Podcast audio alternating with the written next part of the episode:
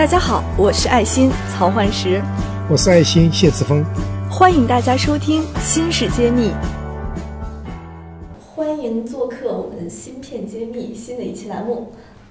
今天有什么新鲜事儿？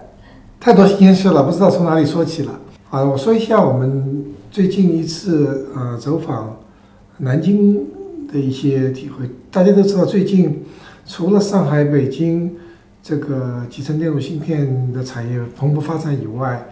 啊、有一些二线城市也开始发力。嗯、比较知名的就是南京和合肥。对他们的政策好像，嗯，非常好，尤其是支持集成电路相关的政策出台的也比较早。是的，这个最早传统的一一般都是上海的张江，然后北京的亦庄。那这次我走访了一下南京，啊，见证了台积电的呃南京生产基地的蓬勃发展。哦，现在台积电布局到什么程度了呢？就南京的这个厂。啊，进度比我想象的要快得多。我看到的是已经完全投产，中国第一条十六纳米的集成电路生产线已经出货了，出货了。对，已经开始批量出货。那那基础的建设、产线都已经早就完成了，哦，已经是大批量生产了。二期工程正已经开始建，当时布了两个两期工程，一期已经是完全啊、呃进入生产状况，二期也在呃建造中。那么这个在外面好像没有太多的宣传，实际上十六纳米的量产在中国大陆还是第一次，我们听到这样的消息。，以前好像是二十八纳米。对，原来都是中芯国际的二十八纳米，包括呃我们在厦门的联芯也有二十八纳米的这个生产技术。那这次从二十八纳米跳到十六纳米这样子一个进展，还是很有意义的。也就是说，我们正式进入世界最先进的制造技术，因为即使在美国 Intel 和韩国三星，再加上台湾地区台积电也是这个技术基点，基本上在十四、十六纳米这个基点，所以这就标志着中国的集成电路制造，中国大陆已经和世界同步。嗯，那么这个对我们来说很有意义，因为我们在两千年创办中芯国际的时候，中国离世界先进水平是相差了五代。那五代也就是了这么多年。对，经过那么多年的努力呢，基本上同步这一点。当然，这个呃技术还是由台湾地区的台积电掌握，但毕竟还是在中国大陆本本土，而且已经开始十十六纳米，啊、比较那个正统的小道消息是，这十六纳米用的是号称是人工智能芯片。AI 芯片、对，那么实际上呢，就是比特币的挖矿机的芯片。矿机芯片对，矿机。芯片，说明这个矿机芯片还是非常受到追捧。尽管最近比特币的价格并不是那么呃高，是属于一种低潮，但是在南京，除此之外，我还看到了，不光是台积电旁边还有巨大的一块地，呃，在平整的是给紫光嗯，做嗯集成电路生产。哎，紫光过去要做什么呢？呃，我们听到的呃消息是做存储器，那么包括了闪存，就是呃 3D NAND Flash 和 DRAM，嗯，这个就比较有意思了。兆因易好像也做这个是吧？对，兆易呃本身不做，兆易呃一个相关企业叫那个长兴瑞丽，嗯是做在合肥是做呃集成电路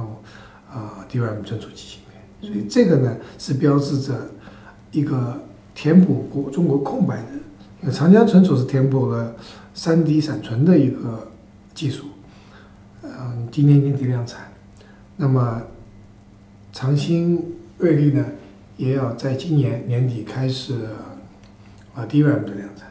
那在中国有两家公司，一个是在呃晋江的晋华，嗯还有一个是在合肥的啊长兴瑞丽，这两家公司都是做 DRAM，到现在为止还没有进入生产状况，嗯但是也是在做一个零到一的突破。对，因为在历史上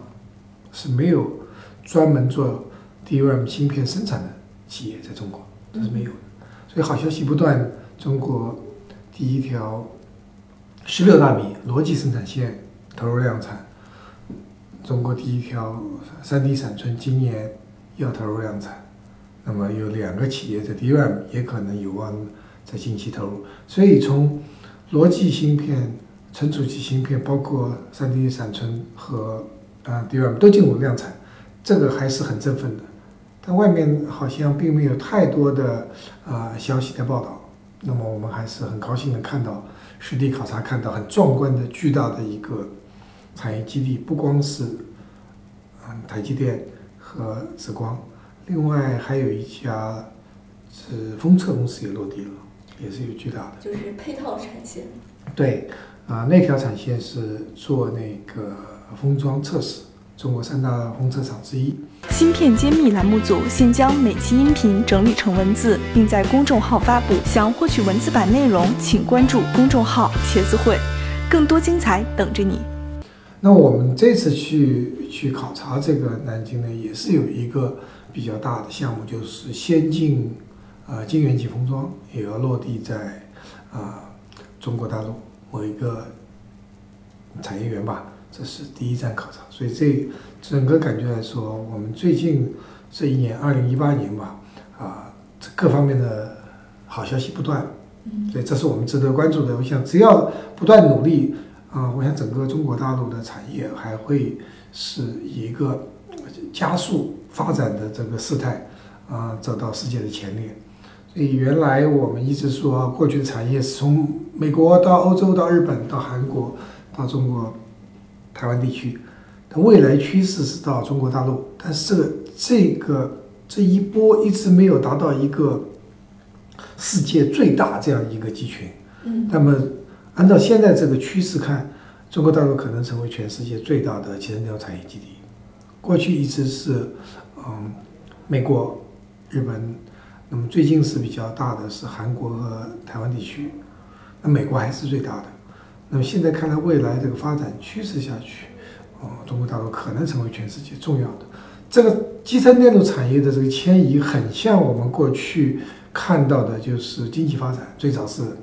欧美，然后到了日本，然后亚洲是小龙，所以这个过去是一种经济的大迁移，现在是变成了一个这个集成电路产业的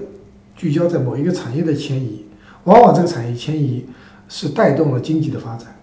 因因为在硅谷的一个数据统计数据是以以每一块钱的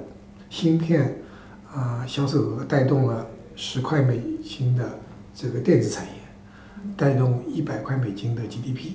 所以说每一个芯片的销售额带动的是一百倍的 GDP，那这个在呃欧美地区已经是完全被验证的。那么在中国大陆可能这个数字这个倍数会更高，原因是这样子，因为美国讲销售是讲芯片的销售，而中国和台湾地区是讲晶圆的销售，就中芯国际不卖芯片，原材料，卖的是可以说是半成品，嗯，就是晶圆啊。我们都讲一个台积电一个月出多少片这 wafer 这个片呢还不是最后的芯片，那么把它封装成芯片测试以后再卖出去的时候，附加值还会增加，所以说可能还超过一百倍。所以中代代工厂的这个啊、销售额带动的 GDP 可能是超过一百倍。那么现在我们举个例子，中芯国际的销售额大概是在三十亿美金这个数字，那么我们保守的估计呢，就可以有三千亿美金的这样一个 GDP 的带动。嗯三千亿的话，差不多接接近两万亿人民币了。嗯所以这个呢，呃，说明了这个产业的重要性。所以我们乐观其成，希望随着集成电路产业向从全球向大陆地区迁移，那么全世界这个 G G D 对中国大陆这个 GDP 的带动呢，也会在未来能够展现出来。所以南京政府能做这样的一个战略选择，说明他们未来的财政收入应该还不错。对对他们都非常乐观，所以他投入呃非常大。那我就记得我其实在一年以前也去考察过，那个时候完全不是这个景色。那时候啊、刚刚开始，就是那个时候差不多一年半两年，那是台积电刚刚确定嗯确定了在那里，刚开始打桩，所以给我看的是工地。那么现在去看的话，他说已经量产出货，这个一种自豪感。那么很巧，接待人员是我以前的呃认识的老朋友，这位是我们叫清华的博士吧，是专业的。呃，是他说原来当时他还是叫代职吧，在挂职，哦，啊，现在呢，他说我全时落地，他就变成了全职，那么专门负责这个汽车电路产业园的或者管委会的这个负责工作，那就非常振奋，就是这个是这种和两年前这种试探性的在在摸索的状态，和今天已经是气势如虹、指点江山的感觉。都是见证这个历史的一个时刻。对啊，就是两年时间，这个完全看到不一样的。所以我们专门还到工地上看，这台积电的生产线在外面，也同时看了紫光的那块地，我们都去去看了一下。这种感觉让我回到二十年前，就是呃，在两千年的时候，中芯国际的工地也是这个状况。那么历史还是重演。感谢大家收听《新事揭秘》，更多精彩内容请关注《新事一书》。我是谢志峰，我在新世揭秘等着你。